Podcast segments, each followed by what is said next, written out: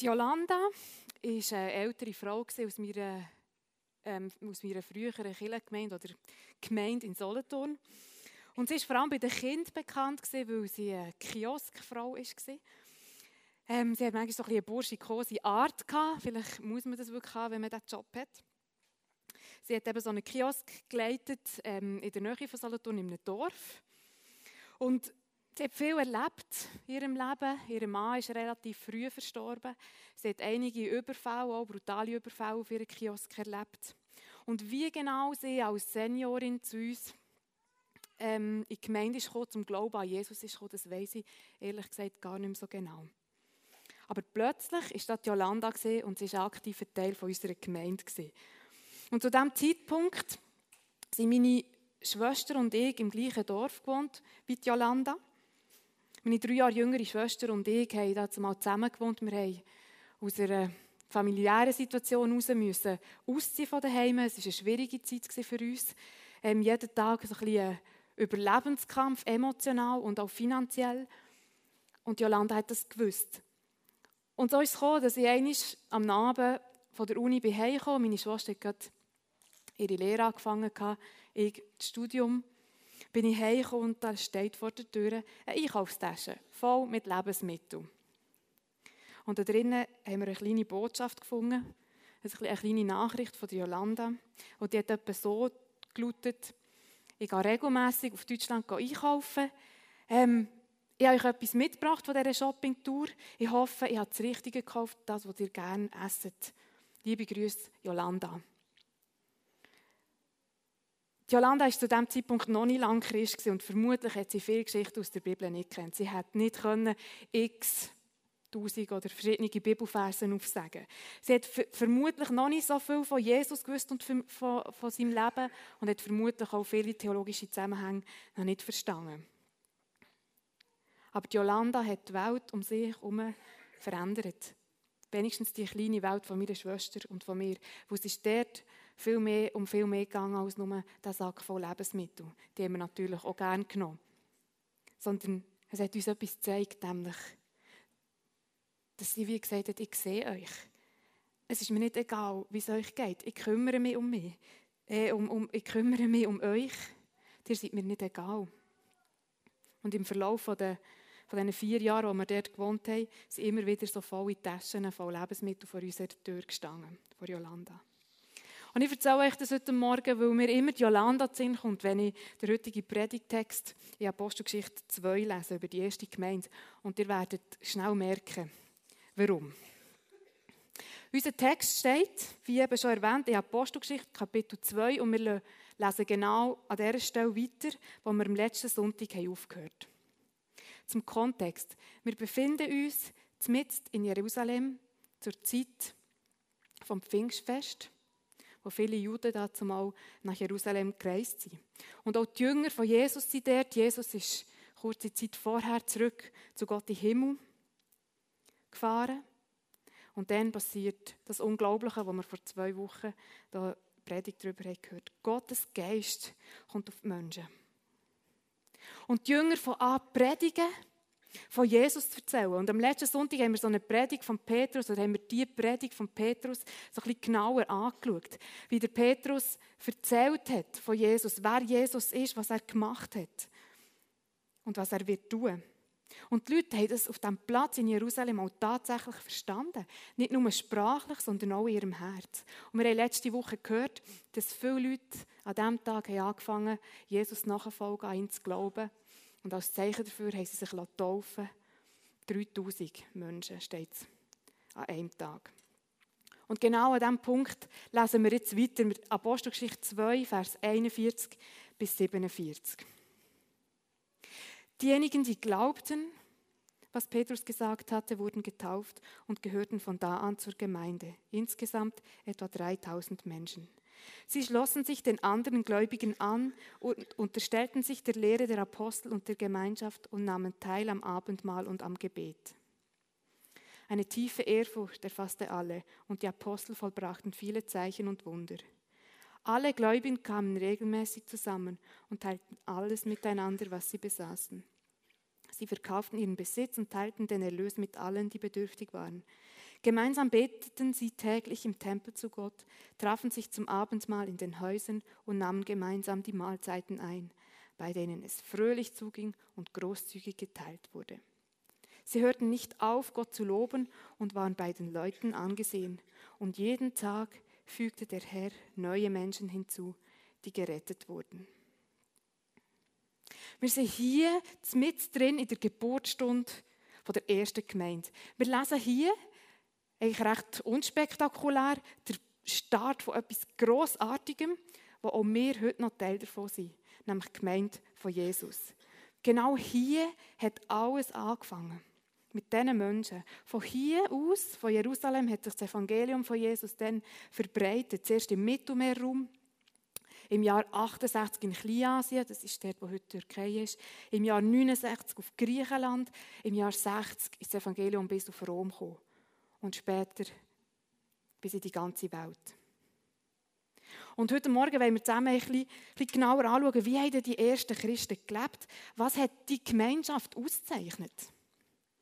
Und auch wenn wir heute in einer komplett anderen Zeit und auch in einer völlig anderen Gesellschaft leben als die Leute, dann können wir viel von den ersten Christen lernen.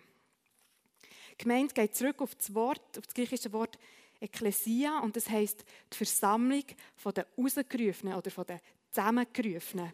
Und das sagt bereits ganz viel aus darüber, wie die Gemeinde von Jesus entstanden ist. Und das zu wissen, finde ich wichtig, wenn wir verstehen wollen, was Gemeinde wirklich ist. Wenn Menschen normalerweise zusammenkommen, weil sie etwas machen wollen, gründen sie eine Organisation. Unsere Gemeinde hier im Neuen Testament ist aber etwas anderes. Sie ist nicht wie ein Verein durch eine Gründung entstanden, sondern durch einen Akt von Schöpfung, von Gott höchstpersönlich. Die Gemeinde von Jesus, wo wir heute Morgen darüber reden, wo auch wir dazugehören, ist eine Schöpfung, ist ein Organismus. Und wer am letzten Sonntag im Gottesdienst war und die Predigt hat gehört, der kann sich ganz sicher noch die zwei Zeitbegriffe, Kairos, Chronos und Kairos, erinnern. Und was wir hier jetzt gerade gelesen haben, ist Kairos. Ist, dass Gottes Moment ist gekommen dem Moment, wo Gott Gemeinde hat gemacht. Nicht Menschen haben das geplant. Wir lesen nicht davon, dass das ein paar Jünger waren, die dachten, ah, wir könnten jetzt mal Gemeinde gründen und ein bisschen Gemeinde machen. Im Gegenteil. Bevor der Heilige Geist auf die Menschen ist gekommen, sind die, Jünger, sind Haufen von ängstlichen und ratlosen Männern und Frauen. Gewesen. Aber dann ist eben die Kraft von Gott auf sich gekommen. Und ja, mir heute gesagt, ich mache eine neue Herausforderung probieren mal zu zeichnen. Die Kraft von Gott, der Heilige Geist ist auf die Menschen gekommen und die Gemeinde ist zum Leben erwacht. Menschen sind neu geboren worden, haben sich taufen als Zeichen für das dafür und äh, als, als Zeichen von dem und zusammen sind sie Gottes Volk geworden. So ist die Gemeinde entstanden. Und damit wird auch klar, wem die Gemeinde gehört, wenn wir heute Morgen davor reden nämlich ihrem Schöpfer, Jesus Christus. Und die Bibel braucht dafür, um das zu erklären, unter anderem das Bild von einem Körper, zum Beispiel im Kolosserbrief 1 oder im 1. Korintherbrief. Die verschiedenen Glieder von dem Körper sind wir Menschen, sind Gottes Volk. Und Jesus Christus ist der Kopf davon. Der Kopf, der die Gemeinde regiert und der die Gemeinde liebt. Und vermutlich ist das, was ich euch jetzt erzählt habe, für die meisten von euch jetzt nicht wirklich etwas Neues. Aber ich finde den Gedanken spannend, wenn wir mal überlegen, was das für uns als EF, EFG tun heisst, wenn wir das wie weiterdenken.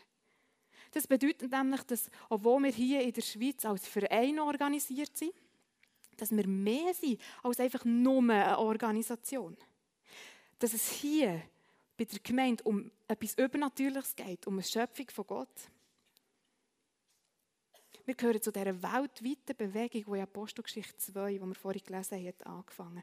Eine Bewegung, die Königreich, die Krieg, die Verfolgung überlebt hat und überdauert hat. Eine Bewegung, die sich immer noch ausbreitet. Ein Organismus, der immer noch wächst. Wir werden von Jesus regiert. Und er wiederum hat die Gemeinsleitung eingesetzt, um uns zu leiten. Als Gemeinde sind wir darum nicht einfach so wie ein sozialer Verein oder sonst irgendwie eine Organisation, eine Hilfsorganisation. Und da können wir jetzt einsteigen und uns fragen, aber was ist es denn, was die Gemeinschaft hier so speziell macht? Was macht die Gemeinde aus? Und ich möchte heute Morgen, habe ich mich entschieden, drei Punkte mit euch anschauen. Ich habe drei Punkte herausgestrichen, die mir ganz wichtig wurden. Und da auch im Wissen darum, dass ähm, man noch ganz viel mehr dazu sagen können und dass ähm, das gar nicht abschließend gedacht ist. Habe seit gestern Nachmittag wirklich nur noch einfach kürzen und rausstreichen, damit die Predigt für euch einigermaßen erträglich wird, von der Länge her. Punkt 1. Was macht die Gemeinschaft aus? Die erste Gemeinde von Jesus, haben wir vorhin gelesen, hat etwas ganz Banales gemacht, was aber niemand anders um sie herum praktiziert hat. Nämlich, sie haben von Jesus geredet. Von Jesus geredet. Wir können im Neuen Testament lesen, wie sie Menschen von Jesus haben gelernt Von dem, wer er war, was er hat gemacht was er hat gewirkt, als er noch auf dieser Welt war. Sie haben erzählt von dem, was er immer noch tut im Moment. Sie hat gesagt, dass er Kranke hält und dass er immer noch Kranke hält. Dass er ist gekommen, um eine Welt zu retten und zu befreien. Dass Jesus Menschen gerettet hat und dass er immer noch Menschen rettet. Der Apostel hat die Leute gelehrt, was es heisst, als Jünger von Jesus unterwegs zu sein. Und ihre Botschaft war die gleiche wie die Botschaft von Jesus, die noch auf dieser Welt war. Kehrt um. Lasst euch von Gott ein neues Leben schenken. Lasst euch vergeben und Freiheit finden. Von Jesus reden. Wort von Jesus. Das ist das, was wir als Gemeinde machen sollen. Das weiterverzählen und erklären, wovon er hat geredet und was er hat gelehrt. Verkündigung ist darum ein wichtiges Element in der Gemeinde von Jesus. Wir alle hier, alle, die hier sitzen, wir müssen von Jesus lernen. Wir kommen leider nicht mit einem angeborenen Wissen auf die Welt, wie das genau ist. Oder mit einem angeborenen christlichen Wissen. Wir müssen lernen, wer Jesus ist und was er hat gemacht. Und durch Verkündigung und Lehre fängt genau das an. Umkehr, wachsen in der Gnade und im Verständnis über Jesus. Und das bedeutet immer mehr dazulernen, immer wieder herausgefordert zu werden, Jesus immer ähnlicher zu werden. Und so auf diese Art und Weise bekommt Jesus, der ja nicht mehr physisch hier auf dieser Welt ist, im Hier und Jetzt eine Stimme. Auf diese Art wird von Generation zu Generation weiterverzählt und gelehrt, was Jesus hier auf dieser Welt hat da und gelehrt. Die Bibel, Gottes Wort, ist für uns Menschen darum oder für uns Christen unentbehrlich. Und es gibt Menschen, die haben von Gott die spezielle Gabe bekommen, die Bibel zu erklären und auszulegen. Aber ich finde an dieser Stelle ganz wichtig, von Jesus reden, das können wir alle. Ich glaube, dass Jesus ihre Gemeinde ein Tourthema sein sollte. Und zwar nicht im Sinn von theologischen Abhandlungen, sondern auch als Erfahrungsbericht. Und ich frage dich, wann hast du das letzte Mal mit jemandem so über Jesus geredet? Eben hier gemeint, vielleicht im Hauskreis oder sonst irgendwo. Auch mir geht es oft so, dass ich zwar betone, dass Jesus mir wichtig ist, aber im Alltag rede ich wie selten von ihm.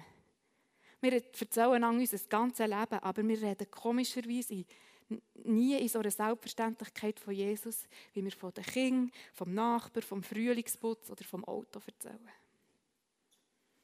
Und ganz ehrlich, wie wollen wir der Welt von Jesus erzählen, wenn wir es wie nicht einmal unter uns Christen machen? Und darum glaube ich, dass wir nicht nur am Sonntagmorgen einfach mehr von Jesus reden sollten. Von dem, was wir mit ihm erleben oder eben nicht erleben. Von, von Wunder, die in unserem Leben passieren oder auch von Zweifeln. Und ich bin überzeugt, bin überzeugt dass durch das eine ganz neue Qualität von einer Gemeinschaft entstehen kann. Fangen wir doch an, einander mehr zu fragen, wie geht es dir mit Jesus? Was würdest du auf das antworten? Geht jetzt. Und wenn ich das so sage, kommt mir aber gleichzeitig auch das Zitat von Franz von, von Assisi in Sinn. Er hat nämlich mal gesagt, predige immer das Evangelium und falls notwendig benutze dazu Worte. Wer es kann predigen die erste Predigt von dieser Predigreihe erinnert, weiss, dass Wort und Tat, Reden und Handeln immer zusammengehören. Das ist das Beispiel, das Gerhard zeigt mit den Schuhbängeln. Wir können das, was Jesus in dieser Welt wirklich hat gemacht hat, seine Botschaft nur erfassen, wenn wir seine Wort und sein Handeln studieren. Beides fasst ineinander und beides ergänzt einander. Taten von Jesus. Zum Beispiel machen Predigten von Jesus, die wir lesen können, im Neuen Testament ganz klar, dass sich Gottes Gerechtigkeit deutlich von unserer Gerechtigkeit unterscheidet. Und dass er sagt, dass er ist gekommen, um zu retten, was verloren ist. Er hat immer wieder betont, ein neues Reich bricht hier in dieser Welt an. Das Königreich von Gott ist da. Und gleichzeitig, zu dem, was er predigt hat, hat er auch gemacht, durch das, was er gemacht hat, hat er gezeigt, wie das aussieht, wenn Gottes Reich kommt. Er hat für die Menschen fassbar gemacht, was seine Botschaft bedeutet. Wie sich das anfühlt, wenn Gott eine kranke Welt befreit. Und zwar so. Sünder wird vergeben. Kranke werden geheilt. Traurige werden tröstet. Ausgestoßene werden rehabilitiert. Schwache werden aufgerichtet. Blinde können plötzlich sehen. So sieht es aus, wenn Gottes Reich kommt. Und so fühlt es sich an, wenn Gott eine kranke Welt befreit. Und er tut das auch heute noch. Und genau hier kommen eben wir ins Spiel. Er tut das durch uns, sein Volk, seine Gemeinde. Wir sind der Körper von Jesus. Wir geben Jesus heute nicht nur eine Stimme durch unsere Worte, sondern eben auch machen sein Reich zum Thema, sondern wir müssen gleichzeitig mit unseren Taten fassbar machen, was die Botschaft der Hoffnung wirklich bedeutet. Es ist unsere Aufgabe, zu den Menschen zu gehen und ihnen das zu zeigen. Wir lesen das zum Beispiel in Johannes 17 oder in Matthäus 28. Es ist unsere Aufgabe, dass wir gehen und die Menschen lieben und sie an dieser, dieser Tatsache, die Tatsache schon heute Wirklichkeit werden Dass Gott gerecht ist und dass er seine Schöpfung gesund machen will, heil machen und neu machen Wer, wenn nicht wir, macht das sonst? In Vers 43 lesen wir auch, oder haben wir vorhin gelesen, dass die Apostel in Jerusalem viele Wunder und Zeichen gewirkt haben. Und manchmal höre ich Christen, die sich wie beklagen, dass bei uns ja gar nicht mehr so Wunder und Zeichen passieren. Und ganz ehrlich, manchmal wünschte ich mir auch mehr Wunder. Aber uns muss klar sein, solange wir alleine oder als Gemeinde es nicht wagen, aus unserer Komfortzone rauszukommen. Und das bedeutet, zu den Menschen zu gehen, auch Risiken in Kauf nehmen, Traditionen abzuschütteln, Neues zu wagen. Sondern wenn wir einfach schön immer dort bleiben, wo wir es uns so gemütlich gemacht haben und wo es sich für uns gut anfühlt, so bleiben wir harmlos. Und so werden wir, da muss ich keine Prophetin sein, um das zu sagen, so werden wir auch keine Wunder und Zeichen erleben. Oder nicht in dem Maße, wie wir es uns vielleicht wünschen. Weil Dort, wo wir sind, in unserem sicheren Raum, brauchen wir die Zeichen gar nicht, brauchen wir die Wunder gar nicht. Gottes Geist, der durch die Apostel im Neuen Testament gewirkt hat, der will auch durch uns wirken. Das wird uns in der Bibel verheißen. Aber der Heilige Geist ist nicht dazu da, das haben wir auch schon gehört in der Predigt, unsere persönlichen Bedürfnisse nach übernatürlichem Erleben zu befriedigen sondern er ist die Kraft, die uns antreibt, mit eben Wort und Taten Gottes Reich zu bauen. Mitzuhelfen, eine ungerechte Welt wieder ins Lot zu bringen. Und das ist ein Grund, warum ich so begeistert bin von unserem LIOS-Projekt. Und ich dachte, ich will das auch zeigen. Zeichnen hier. Ich bin überzeugt, wir müssen parat sein. Immer wieder Gemeinde neu zu denken, immer wieder über Bewährtes rauszudenken, offen sein für Veränderung, offen sein für das Wirken vom Heiligen Geist, auch wenn das bedeutet, dass man eben Risiken eingeht, auch wenn es bedeutet, dass man vielleicht unkonventionelle Wege wählt.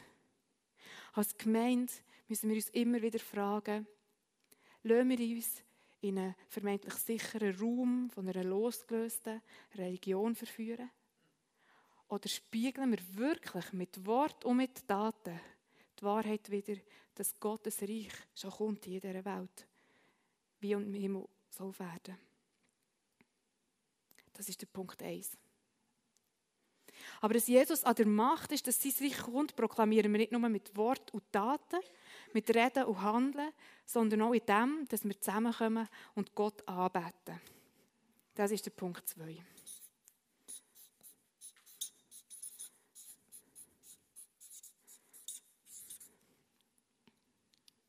Anbetung ist ein weiterer Aspekt, der die Gemeinschaft der ersten Christen in Jerusalem hat prägt. In Vers 46 lesen wir, dass sich die Christen regelmässig getroffen haben, zusammengekommen sind, um zu beten. In Vers 47 steht, dass sie nicht haben aufgehört Gott zu loben.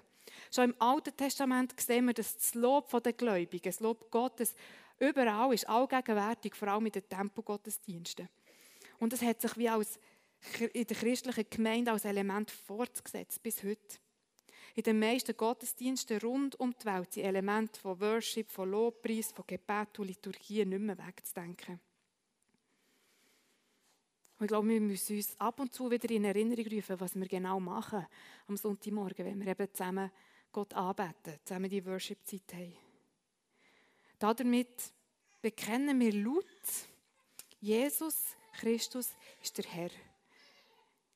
In der Anbetung kommen wir in Gottes Gegenwart. Wir bejubeln ihn, wir bejubeln seinen Sieg. Es ist, als würden wir jedes Mal wie so eine, eine Fahne nehmen und in den Boden rammen und damit zu bezeugen, der Boden, der gehört ihm, der gehört Jesus.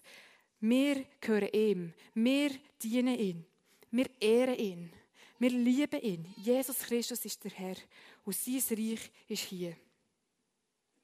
Und warum ist es so wichtig für uns als Gemeinde, dass wir das machen? Also erstens die einfache Antwort, weil es Gott einfach verdient, angebetet zu werden. Weil wir gemacht sind worden für das, Gott anzubeten. Es ist unsere Bestimmung.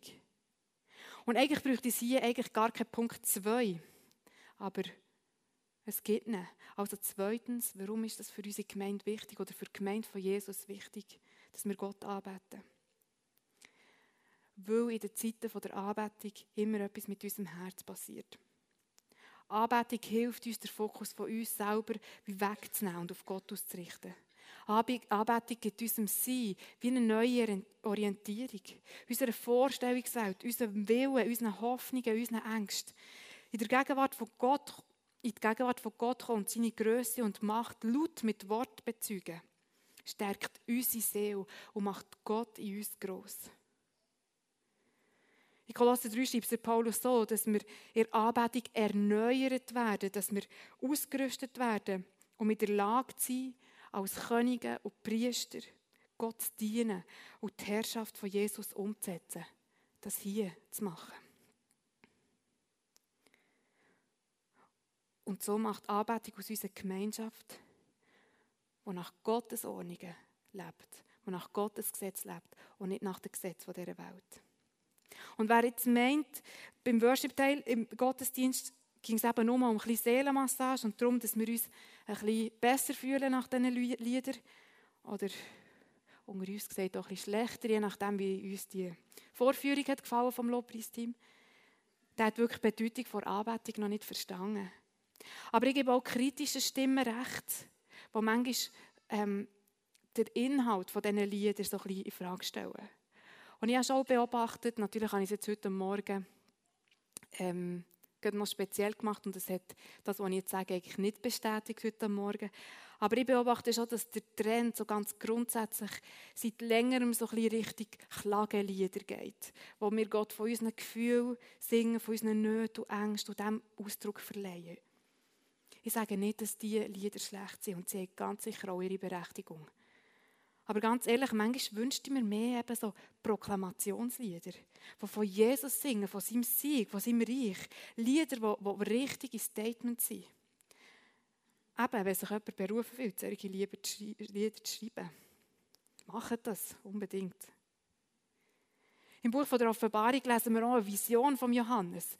Und er beschreibt dort, wie er der Auferstandene, wie er der verherrlichte Jesus sieht wie die Tür aufgeht den Himmel, er Gottes Thron sieht, die Leuchten in diesen Edelsteinen, Sarder, Smaragd, wie die alle heißen. Johannes beschreibt dann auch, wie er 24 ist, die Älteste sieht, die weißen Kleider, die mit goldenen Kronen auf den Köpfen auf dem Thron singen und er sieht mächtige Wesen, die kommen und rufen Tag und Nacht ohne Pause, ohne Stopp. Heilig, heilig, heilig ist Gott, der Allmächtige. Und dann kommen die Völker, beschreibt der Johannes, zusammen, um Gott mit anzubeten. Und ich kann die Offenbarung hier nicht im Detail auslegen, das ist auch nicht das Ziel. Aber das Bild an sich ist schon genug eindrücklich. Ich glaube, dass wir uns immer wieder daran erinnern müssen, dass uns bewusst sein dass wenn wir als Volk Gottes heute gemeinsam Gott anbeten, heute oder am anderen Sonntag oder schon einmal, wenn wir uns treffen, dass wir damit wie ein Fenster in die Zukunft öffnen. Dass wir damit wie die Zukunft in die Gegenwart hineinziehen. Wir machen durch das bereits das, was Gottes Volk in seinem neuen Reich wird machen. Gott anbeten. Wir bezeugen damit, dass Jesus Christus unser Herr ist. Dass er der Herr ist von dieser Welt und dass es keinen anderen Herr neben ihm gibt. So, der Lobpreis regiert Jesus jetzt schon gemeint. Durch unsere Anbetung regiert Jesus jetzt schon die Welt. Und darum ist Anbetung viel mehr als nur ein bisschen gemeinsam singen und beten. Es ist ein Lebensstil der Christen. Vers 47, sie hörten nicht auf, Gott zu loben. Und es gibt in diesem Predigtext, den wir vorhin gelesen haben, nochmal so ein Fenster in die Zukunft von Gottes neuen Welt. Und ich behaupte, das ist das Fenster mit der grössten Ausstrahlungskraft. Und das ist der Punkt 3, den wir jetzt noch zusammen anschauen Nämlich, wie die ersten Christen Leben teilt haben. Also Gemeinschaft.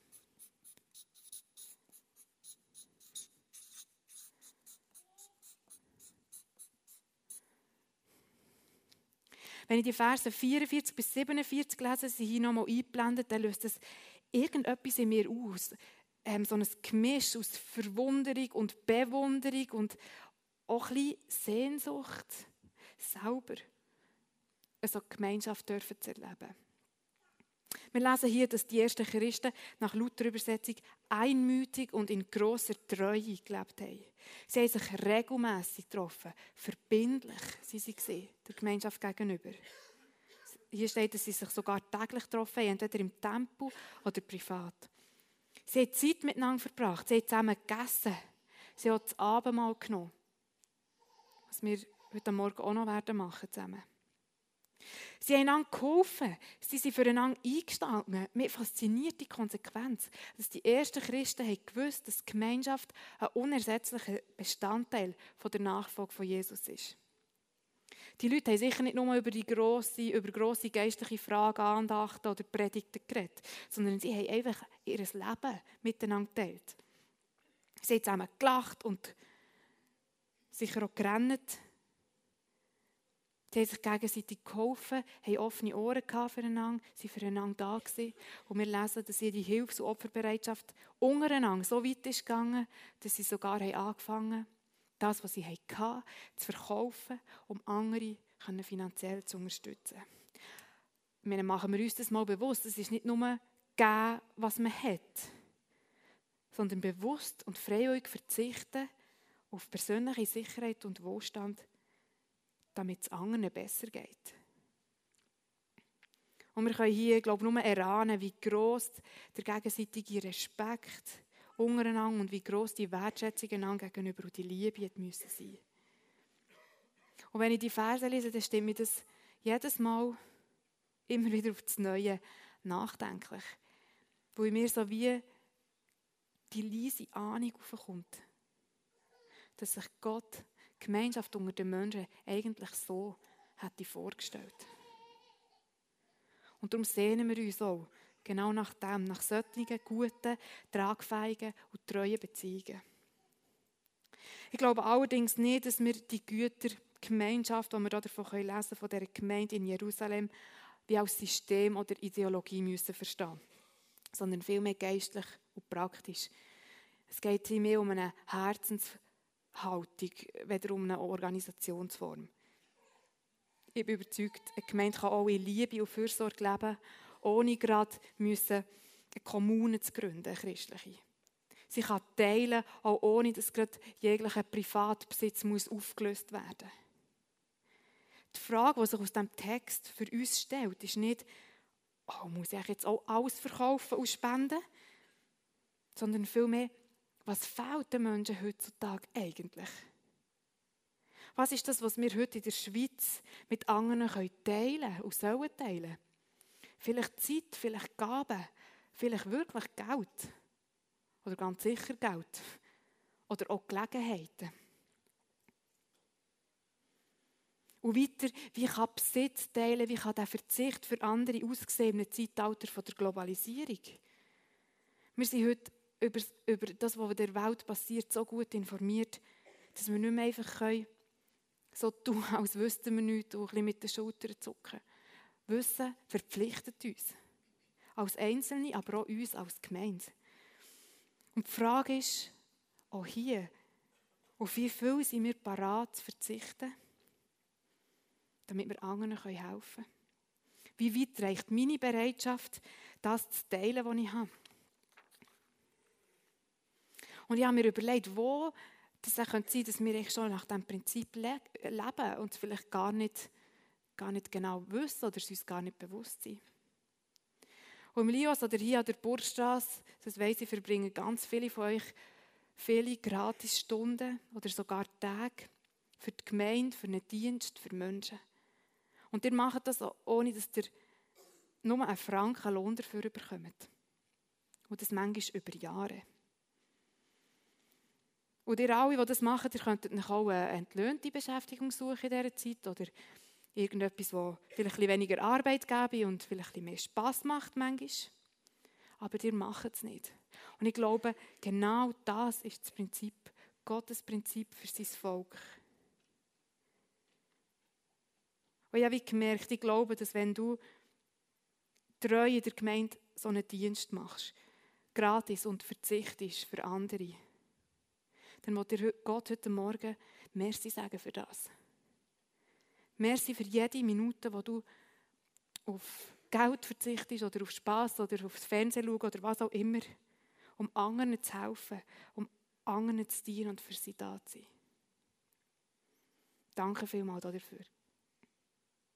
Oder ein anderes Beispiel, im Lias sind uns hochwertige Produkte wichtig. Und zwar nicht, und das muss man immer wieder sagen, weil, weil, Bio einfach gerade angesagt ist. Man muss sich dort immer ein bisschen äh, so verteidigen, so, aha, ihr seid auf dieser Bio-Welle. Das ist nicht der Grund, sondern weil wir überzeugt sind, dass wir zu Gottes Schöpfung und zu den Menschen, die die Produkte herstellen, dass wir zu denen müssen Sorge haben. Und da zahlen wir gerne mehr und verzichten dafür etwas, auf etwas, nämlich auf mehr Geld oder mehr Gewinn zu haben oder was auch immer. Und wir geben auch gerne wieder einen Teil weiter an Menschen, die weniger haben als wir. Vielleicht spüren wir ein bisschen im Ansatz, in welche Richtung das Gott uns bringen will. Verzicht für andere, natürlich, das ist wirklich nur ein Anfang. Und man kann immer mehr machen, man kann immer mehr geben. die Frage nach dem wie viel und wenn und wo und überhaupt wird für uns als Gemeinde und auch für uns privat in diesem Leben nie abschließend beantwortet sein. Auch hier bin ich überzeugt, braucht es immer wieder unsere Bereitschaft, offen zu sein für neue Ideen und für neue Wege. Im Bewusstsein auch, dass nebst dem, dass wir dass sich das vielleicht ab und zu auch heldenhaft anfühlt, dass nebst dem Verzicht auch immer etwas kostet. Und wer sich auch tiefer mit dem Thema soziale Gerechtigkeit auseinandersetzen will, für den gibt es die Möglichkeit im November, zwar erst, es geht noch einen Moment, aber dann findet der Just People Kurs statt hier in der Gemeinde. Und es geht darum, wirklich vertieft auch für sich persönlich über, über Glauben auf fairem Lebensstil nachzudenken. Ihr hört dann, wenn dann wieder November wird, ähm, dann noch davon, wenn es bis dann wieder vergessen hättet. Aber es ist ja nicht nur der Umgang mit Menschen irgendwo weit weg, der für uns eine Herausforderung ist, sondern, oder vielleicht besonders auch, mit denen, die uns näher sind. Wir müssen uns bewusst sein, Gemeinschaft ist immer mühsam und anstrengend. Und ich bin immer Teil von diesem Mühsamen auch in der Gemeinde von Jesus. Ein zu idealisiertes Bild von christlicher Gemeinschaft führt dazu, dass wir immer und immer wieder von enttäuscht werden. Gemeinde von Jesus sein bedeutet nicht, dass wir eine Gesellschaft von perfekten Leuten sind, die eine grossartige Arbeit machen. Sondern es bedeutet, dass wir wissen, wir sind eine Gesellschaft von Sündern, die Vergebung haben bekommen. Wir wissen, dass wir eigentlich, eigentlich nicht würdig sind, diesen Job hier zu machen, Gottes Reich zu bauen. Aber die Botschaft von Jesus, von Vergebung und von Heilung und von Wiederherstellung richtet sich auch an uns, die Gottes Reich bauen. Nicht nur an die, die wir zu ihnen her sollten gehen und erzählen. Gottes Gebot ist klar. Steht in Johannes 15, Vers 12. Und es sagt Jesus, das ist mein Gebot, dass ihr euch untereinander liebt, wie ich euch liebe. Einander gerne haben liebevoll und respektvoll miteinander umgehen, bedeutet nicht, dass wir einander nicht auch mal auf die Nerven dürfen gehen. Dass wir immer genau gleicher Meinung müssen sein. Aber entscheidend ist hier, dass in der Gemeinde von Jesus wie eine andere Gesinnung, ein anderes Verhalten zum Tragen kommt als in der Welt. Jesus hat uns gesagt, wir sollen uns nicht dieser Welt gleichstellen. Und viele Christen beziehen das ich nur auf Äußerlichkeiten, auf Kleider, auf Musik, auf Tattoos und so weiter. Aber interessant ist, dass Jesus nicht von diesen Sachen geredet hat, sondern dass er von Lüge hat geredet, von Neid, von Gier, von Lieblosigkeit, von Egoismus, von Intrigen und von Heucheln, von anderen schlecht machen. Und ich glaube, Gott ist an diesem Punkt sehr klar. Wir haben kein Recht, das, was Jesus liebt, durch den Dreck zu ziehen, zu verurteilen, lächerlich zu machen und schlecht zu machen. Nicht andere Gemeinden, mit denen, wo wir vielleicht theologisch nicht ganz einer Meinung sind, wo die gibt es. Und auch nicht unsere eigene Gemeinde. Nicht mit Wort und auch nicht in Gedanken. Weil damit, wenn wir das machen, werden wir die Welt nicht beeindrucken. Und wir müssen uns wirklich fragen, ist die Gemeinde von Jesus schlecht? Machen nicht das, was der Teufel macht? Johannes 13, 35 hingegen steht, so gebe ich euch nun ein neues Gebot. Liebt einander. So wie ich euch geliebt habe, sollt ihr auch einander lieben. Eure Liebe zueinander wird der Welt zeigen, dass ihr meine Jünger seid. Gemeint sein bedeutet, dass wir einander brauchen. Eine Person allein kann Christ sein, ja, das ist kein Problem. Aber es braucht Gottes Volk, um Gemeinde zu sein. Wir funktionieren als Körper und jeder und jede trägt mit seiner Gabe dazu bei, dass der Körper funktionsfähig wird oder ist. Und das bedeutet auch, dass wir zum Teil sehr unterschiedlich sind. Das muss so sein. Und trotzdem oder gerade wegen dem brauchen wir einander. Gemeinde ist ein Organismus, der nur dann wächst und nur dann funktionieren kann, wenn alles, wenn jeder Teil funktioniert. Ich brauche Gemeinde und die Gemeinde braucht mich. Klar, wir könnten theoretisch auch auf einer einsamen Insel klarkommen. Das ist unbestritten. Aber die Gemeinde ist von Gott geschaffen und es ist die Ordnung, die Gott uns gegeben hat, wo eine grosse Verheißung darauf ruht. Es ist auch die Gemeinde, die der Glaube trägt. Ich kann immer wieder mal ins Tal gehen, weglaufen. Aber die Gemeinde, die Gemeinde von Jesus trägt der Glaube in die Zukunft was mit Jesus hat angefangen. Und Jesus hat dann so ein paar einfache, unbildete und verängstigte Menschen aus Galiläa in die Welt gesendet. Was mit dem hat angefangen, ist so durch die Gemeinde von Jesus zu dieser weltweiten, riesigen, grossen Bewegung geworden, die sich immer noch in der Welt ausbreitet. So, auf diese Art rettet Gott die kranke Welt, in der wir drauf leben. Das ist es, was Jesus hat gemacht Und das ist das, was wir als Gemeinde auch machen sollen. Der Geist ist über uns ausgossen worden, damit wir Normalsterbliche bis zu einem gewissen Grad das werden können, was Jesus war auf dieser Welt. Und zwar Teil der Zukunft von Gott, wo in die Gegenwart kommt. Wie ein Fenster zum Himmel. Ein Ort, wo sich Himmel und Erde berühren. Es ist Gottes Geist, der alle die befähigt, Jesus nachzufolgen, wo Jesus nachfolgen, schon heute Gottes Zukunft in der Gegenwart zu leben. Er befähigt uns, Gottes Volk zu sein und als seine Gemeinde die Botschaft von Gottes Reich in die Welt zu tragen. Die Geschichte der Gemeinde ist die Geschichte der vorgesetzten Tat und der fortgesetzten Lehre von Jesus Christus. Ausgeführt durch uns, sein Volk, das durch die Kraft vom Heiligen Geist geleitet und angetrieben wird. Jesus hat gesagt, der seid das Licht der Welt, der seid das Salz der Welt. Gemeint sein bedeutet, das Werkzeug zu sein, wo Jesus dadurch weiterhin lehrt und wirkt auf dieser Welt. Heute, morgen und bis zu dem Tag, wo Jesus wird wiederkommen und das Reich, das wir hier dürfen bauen, final wird aufrichten und vollendet wird, wird aufrichten. Und ich glaube, dass so viel Unzufriedenheit und Bitterkeit, so viel auch destruktive Kritik und Schlechtmacherei in den Gemeinden, dass es das gibt, weil genau das große Ganze aus den Augen verloren wird. Wir stehen als Kind der Konsumgesellschaft in der Gefahr, Gott auf, auf unseren persönlichen Glücksspender und Sinnspender zu reduzieren.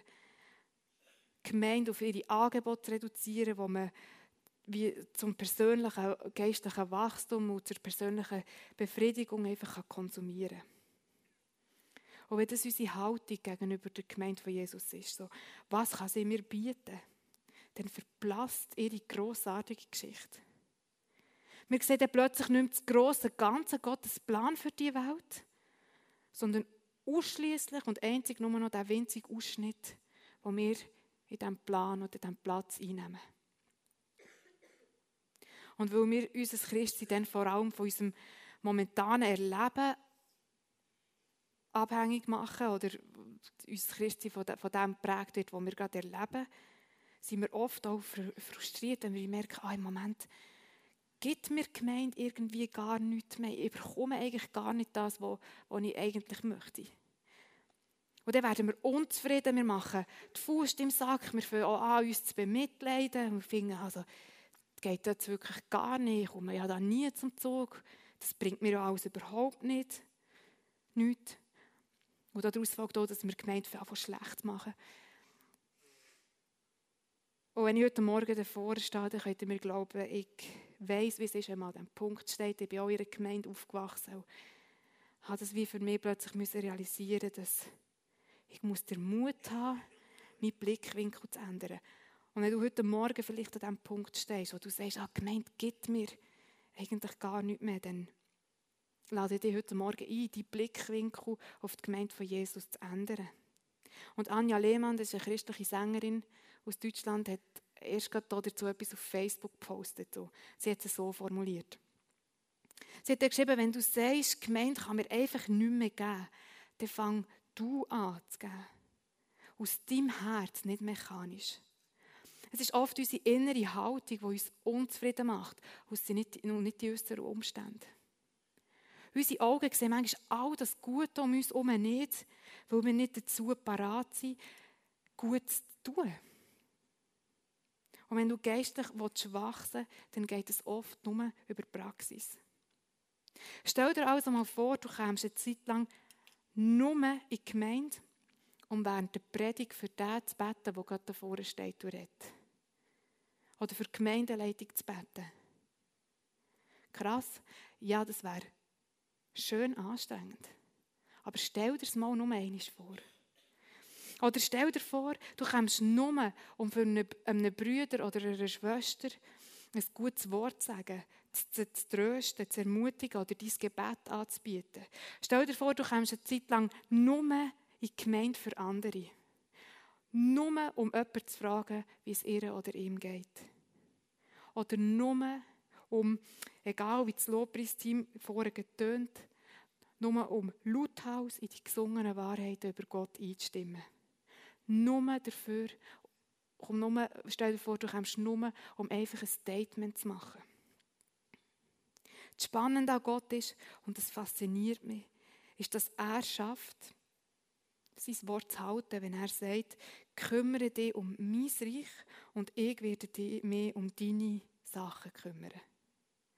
Gott schafft es zu versorgen, wenn wir geben. Er schafft es zu heilen, wenn wir pflegen. Er schenkt, was wir brauchen, während wir weiterhin und treu daran glauben, dass wir etwas bewirken können durch unser Tun. Dass auch unser kleinster Beitrag einen Unterschied macht. In Matthäus 6, Vers 33 steht, wenn ihr für ihn lebt und das Reich Gottes zu eurem wichtigsten Anliegen macht, so wird er euch jeden Tag geben, was ihr braucht. So funktioniert Reich Gottes. Wer gibt, kommt über. Geben ist seliger als nehmen, sagt Jesus. Wer parat ist zu geben, anstatt immer nur zu fordern und zu nehmen, überkommt plötzlich Anteil an den vielen Verheißungen, die Gott uns in seinem Wort gibt. Er lässt uns teilhaben, er lässt uns sehen, wie sein Reich wächst. Wir dürfen hautnah miterleben, wie das Königreich von Jesus immer mehr Wirklichkeit wird wie Menschen berührt und verändert und geheilt werden. Wir dürfen dabei sein, wenn Menschen Jesus finden. Sich taufen und nachher selber Teil von Gottes, von Gottes Volk werden. Wenn wir parat sind, zu geben, anstatt nur zu fordern und zu nehmen, bekommen wir Anteil an den vielen Verheißungen, die Gott uns in seinem Wort gibt. Wir dürfen miterleben, wie Menschen berührt und verändert und geheilt werden. In unserer Gemeinde. Durch Kraft von Gott.